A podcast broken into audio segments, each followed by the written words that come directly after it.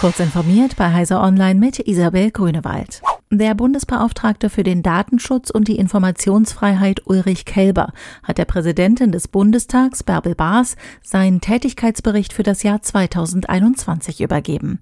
Nachdrücklich appelliert er darin an die Ampelkoalition, endlich ein Gesetz zum Beschäftigten-Datenschutz zeitnah auf den Weg zu bringen und zu verabschieden. Seit vielen Jahren fordern die Datenschutzaufsichtsbehörden von Bund und Ländern eine bessere Absicherung von Arbeitnehmenden vor Überwachung und unmäßiger Datenverarbeitung. Heute ist dies dem Bericht nach umso dringender, da die rasant fortschreitende Digitalisierung in Betrieben und Verwaltungen zu tiefgreifenden Veränderungen der Arbeitswelt führe.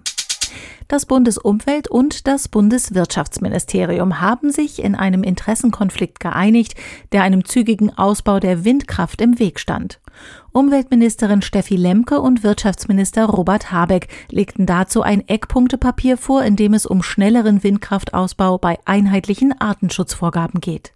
Demnach sollen Windenergieanlagen grundsätzlich innerhalb von Landschaftsschutzgebieten zulässig sein, bis das im Koalitionsvertrag vorgesehene Flächenziel für Windenergie an Land von zwei Prozent der Bundesfläche erfüllt ist. Der Suchraum für geeignete Standorte werde nun erheblich vergrößert. Nach einem Einbruch beim Marketing-Mail-Anbieter Mailchimp haben Cyberkriminelle versucht, per Phishing an Kryptowährungen von Crypto-Wallet-Kunden zu gelangen.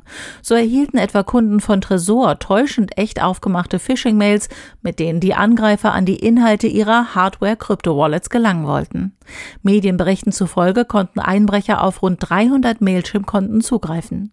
Wie die Sicherheitschefin von Mailchimp, Siobhan Smith, erklärte, hätten die Angreifer dabei Adressdaten von 102 Kunden exportiert. Welche Kunden betroffen sind, benannte Smith jedoch nicht. Der Facebook-Mutterkonzern Meta hält an seinen Plänen fest, eine Ende-zu-Ende-Verschlüsselung für seinen Messenger und Instagram-Nachrichten einzuführen. Das clientseitige Scannen von Inhalten, um etwa Bilder von Kindesmissbrauch zu finden, lehnt der Konzern in der Konsequenz als undurchführbar und als Werkzeug zum Untergraben der Ende-zu-Ende-Verschlüsselung ab. Nur durch eine Ende-zu-Ende-Verschlüsselung könnten Individuen etwa vor repressiven Regimen geschützt werden. Auch die Meinungsfreiheit werde durch sie gewährleistet geleistet, betont Meta. Diese und weitere aktuelle Nachrichten finden Sie ausführlich auf heise.de.